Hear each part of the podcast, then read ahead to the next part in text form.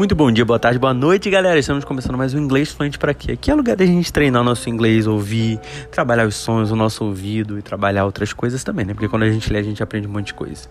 Se você ainda não me segue nas redes sociais, arroba Guimarizane, M-A-R-I-S-A-N-I. Eu tô no TikTok e no Instagram. E manda pros seus amigos, pô, porque isso aqui é uma oportunidade única da gente estar tá aprendendo algo novo e de uma forma super tranquila e em qualquer momento do nosso dia. Hoje a gente vai ler o Chapter 5 do Frankenstein de Mary Shelley. Então bora lá. Chapter 5 Clerval then put the following letter into my hands. To V. Frankenstein. My dear cousin, I cannot describe to you the uneasiness we have all felt concerning your health. We cannot help imagining that your friend Clerval conceals the extent of your disorder, for it is now several months since we have seen your handwriting. And all this time you have been obliged to dictate your letters to Henry. Surely, Victor, you must have been exceedingly ill, and this makes us all very wretched, as much so nearly as after the death of your dear mother. My uncle was almost persuaded that you were indeed dangerously ill, and could hardly be restrained from undertaking a journey to Ingolstadt. Clerval always writes that you are getting better. I eagerly hope that you will confirm this intelligence soon in your own handwriting. For indeed, indeed, Victor, we are all very miserable on this account. Relieve us from this fear, and we shall be the happiest creatures in the world.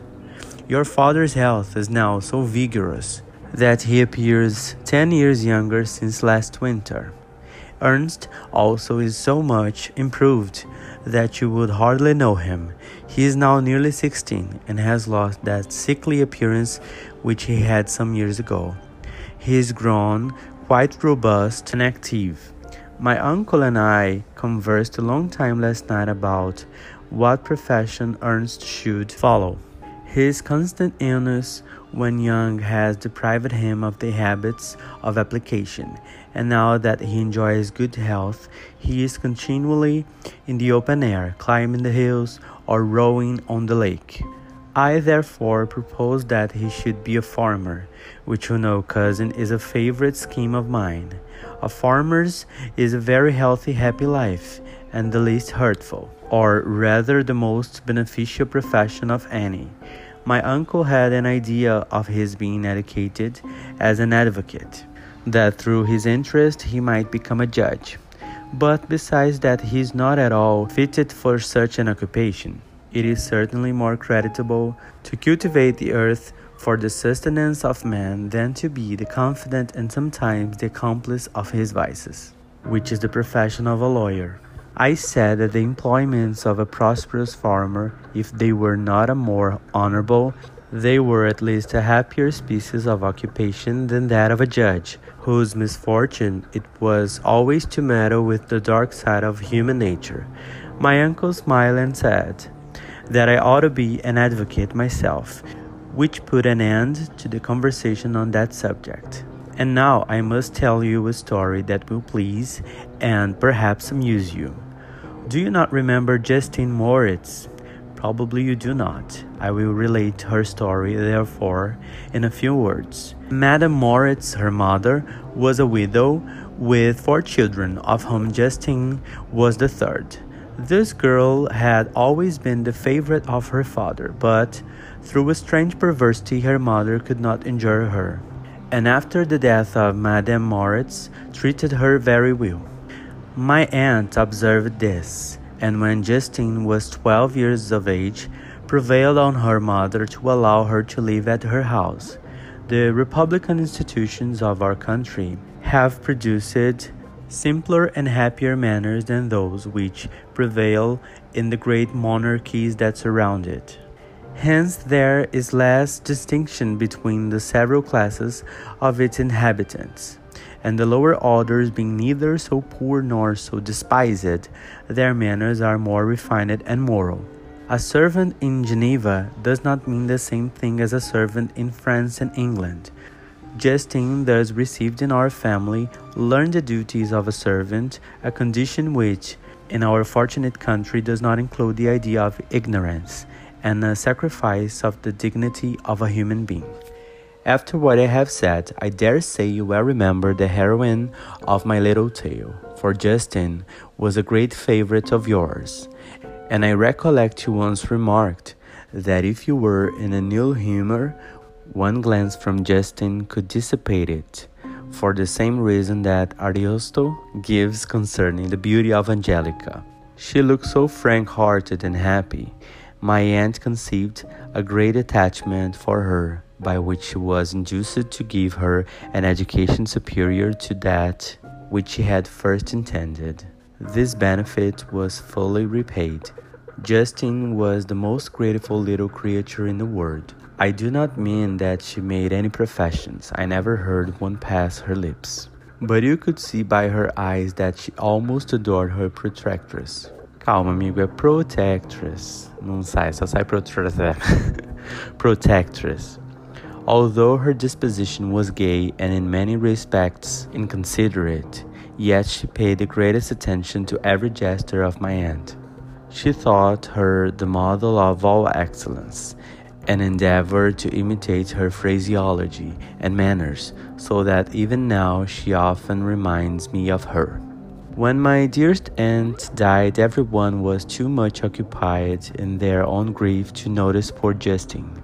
Eu tô falando Justin, gente, mas eu acabei de conferir aqui que é Justin. Nome é assim mesmo, ok? Sorry, eu não tinha conferido. E esse nem é tão difícil quanto outros que eu já li por aqui. Who had attended her during her illness with the most anxious affection. Poor Justine was very ill, but other trials were reserved for her. One by one, her brothers and sister died, and her mother, with the exception of her neglected daughter, was left childless. The conscience of the woman was troubled. She began to think that, that the deaths of her favorites was a judgment from heaven to chastise her partiality. She was a Roman Catholic, and I believe her confessor confirmed the idea which she had conceived. Accordingly, a few months after your departure from Ingolstadt, Justine was called home by her repentant mother. Poor girl, she wept when she quitted our house. She was much altered since the death of my aunt. Grief had given softness and a winning mildness to her manners, which had before been remarkable for vivacity. Hoje tá difícil, gente. Vivacity. Nor was her residence at her mother's house of a nature to restore her gaiety. The poor woman was very vacillating in her repentance. She sometimes begged Justine to forgive her unkindness, but much oftener accused her of having caused the deaths of her brothers and sister. Perpetual fretting at length threw Madame Moritz into a decline, which at first increased her irritability. But she is now at peace forever she died on the first approach of cold weather, at the beginning of this last winter. Justine has returned to us, and I assure you I love her tenderly. She is very clever and gentle, and extremely pretty. As I mentioned before, her mien and her expressions continually remind me of my dear aunt. I must say also a few words to you, my dear cousin, of little darling William. I wish you could see him. He is very tall of his age, with sweet laugh, laughing, gente, isso aí, with, with sweet laughing, with sweet laughing blue eyes, dark eyelashes, and curling hair. When he smiles, two little dimples appear on each cheek, which are rosy with healthy. He has already had one or two little wives, but Louisa Biron is his favorite, a pretty little girl of five years of age. Now, dear Victor, I dare say you wish to be indulged in a little gossip concerning the good people of Geneva.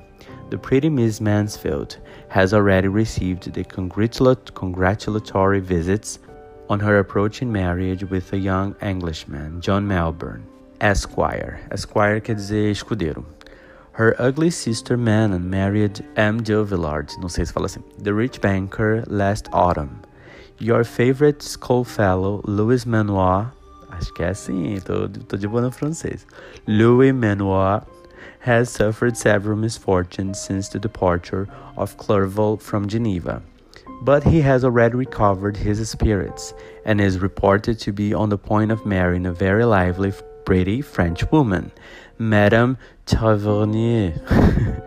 she's a widow and much older than Manoir, but she's very much admired and a favorite with everybody. I have written myself into good spirits, dear cousin. Yet I cannot conclude without again anxiously inquiring concerning your health. Dear Victor, if you are not very ill, write yourself and make your father and all of us happy, or I cannot bear to think of the other side of the question. My tears already flow. Adieu, my dearest cousin. Elizabeth Lavenza, Geneva, March 18th, 17. Dear, dear Elizabeth, I exclaimed when I had read her letter. I will write instantly and relieve them for the anxiety they must feel. I wrote, and this exertion greatly fatigued me, but my convalescence had commenced and proceeded regularly. In another fortnight, I was able to leave my chamber. One of my first duties on my recovery was to introduce Clerval to the several professors of the university. In doing this, I underwent a kind of rough usage, ill befitting the wounds that my mind had sustained. Ever since the fatal night, the end of my labors, and the beginning of my misfortunes, I had conceived a violent antipathy even to the name of natural philosophy. When I was otherwise quite restored to health, the sight of a chemical instrument would renew all the agony of my nervous symptoms. Henry saw this and had removed all my apparatus from my view.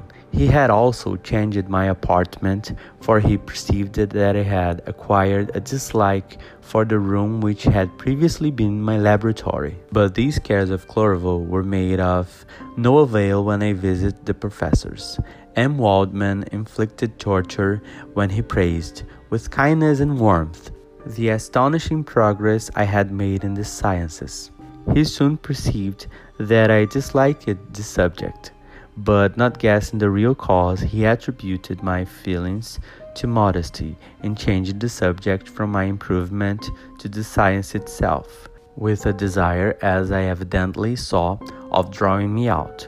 What could I do? He meant to please, and he tormented me. I felt as if he placed it he had placed carefully one by one in my view those instruments which were to be afterwards used in putting me to a slow and cruel death. I writhed under his words, yet dared not exhibit the pain I felt. Clerval, whose eyes and feelings were always quick in discerning the sensations of others, declined the subject, alleging in excuse his total ignorance. And the conversation took a more general turn. I thanked my friend for my heart, but I did not speak. I saw plainly that he was surprised, but he never attempted to draw my secret from me. And although I loved him with a mixture of affection and reverence that knew no bounds, yet I could never persuade myself to confine to him that event which was so often present to my recollection, but which I feared to the detail to another would only impress more deeply. M. Krempe was not equally docile, and in my condition at that time of almost insupportable sensitiveness, insupportable sentis, insupportable sensi sensitiveness, insupportable sensitiveness. Gente, foi, agora foi. É legal assim a gente ver, eu tô expondo que isso que aconteceu, porque acontece, cara. É uma palavra assim que eu não tô acostumado a falar, e quando eu junto uma na outra, duas palavras assim relativamente complicadas e acontece mesmo. Continuar. His harsh, blunt encomiums gave me even more pain than the benevolent approbation of M. Wadman. The, the fellow, cried he, why M. Clerval, I assure you he has outstripped us all. I, stare if you please, but it is nevertheless true. A youngster who, but a few years ago, believed Cornelius Agrippa as firmly as the gospel has now set himself at the head of the university, and if he is not soon pulled down, we shall all be out of countenance. I, I, continued he, observing my face expressive of suffering. M. Frankenstein is modest, an excellent quality in a young man. Young men should be diffident of themselves, you know, M. Clerval. I was myself when young, but that wears out in a very short time. M. Krempe had now commenced an eulogy of himself, which happily turned the conversation from a subject that was so annoying to me. Eulogy é elogio. Nunca tinha visto essa palavra na minha vida, mas é aprendendo sempre, porque hoje a gente usa compliment. Aqui é mais usada, né? Clerval was no natural philosopher. His imagination was too vivid for the minutiae of science. Languages were his principal study, and he sought, by acquiring their elements, to open a field for self instruction on his return to Geneva. Persian, Arabic, and Hebrew gained his attention after he had made himself perfectly master of Greek and Latin. For my own part, idleness had never been irksome to me. And now that I wished to fly from reflection and hated my former studies, I felt great relief in being the fellow pupil with my friend and found not only instruction but consolation in the works of the Orientalists. Their melancholy is soothing, and their joy elevating to a degree I never experienced in studying the authors of any other country. When you read their writings, Life appears to consist in the warm sun and garden of roses, in the smiles and frowns of a fair enemy, and the fire that consumes your own heart. How different from the manly and heroical poetry of Greece and Rome! Summer passed away in these occupations, and my return to Geneva was fixed from the latter end of autumn. But being delayed by several accidents, winter and snow arrived the roads were deemed impassable, and my journey was retarded until the ensuing spring. I felt this delay very bitterly, for I longed to see my native town and my beloved friends. My return had only been delayed so long from an unwillingness to leave Clerval in a strange place before he had become acquainted with any of its inhabitants. The winter, however, was spent cheerfully, and although the spring was uncommonly late, when it came its beauty compensated for its dilatoriness. The month of May had already commenced, and I expected the letter daily which was to fix the date of my departure. When Henry proposed a pedestrian tour in the environs of Ingolstadt, that I might bid a personal farewell to the country I had so long inhabited.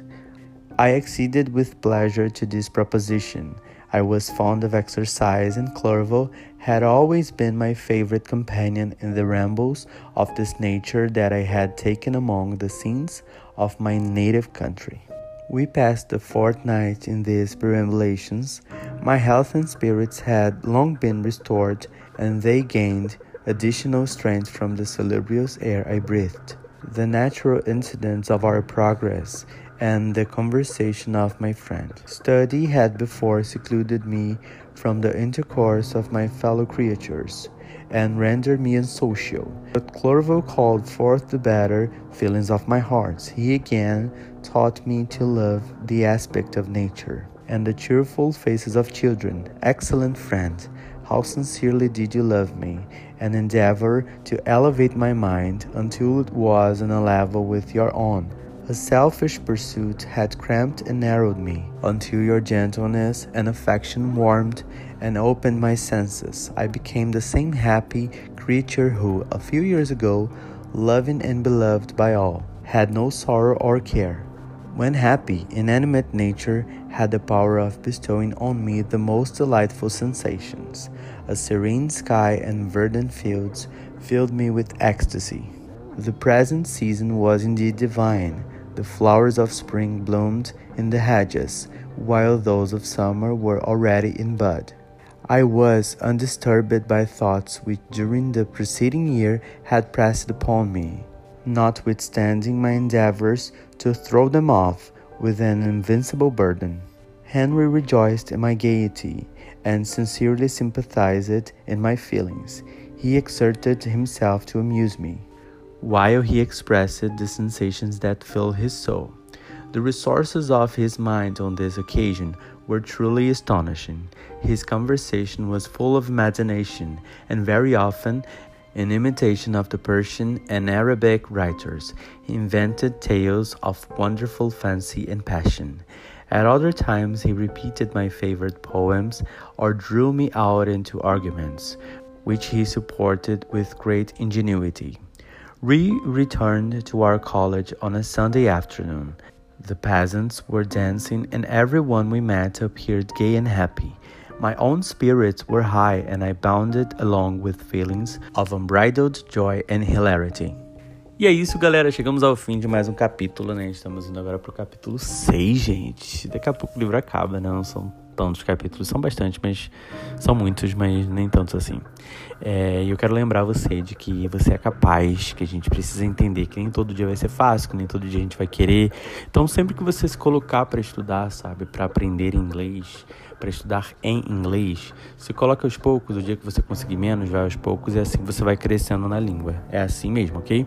Então eu te espero no próximo capítulo. Se você não me segue ainda, eu estou no TikTok e no Instagram, arroba Guimarizane, M-A-R-S-A-N. Indique para os seus amigos, porque isso aqui é um super recurso de graça que a gente tem. A gente sabe que quem está fazendo tudo, quem está lendo, está aprendendo bastante. E mesmo quem não está, tipo assim, se colocando para estudar todo dia em cima daquilo, está aprendendo alguma coisa, porque o seu cérebro está internalizando vocabulário, expressões e padrões de escrita e etc. Valeu? Um grande abraço e até a próxima. Ah, e não deixe de seguir o Inglês Fluente para aqui. Eita! e não deixe de seguir o Inglês Fluente para aqui nas plataformas de streaming, ok? Um grande abraço e até mais.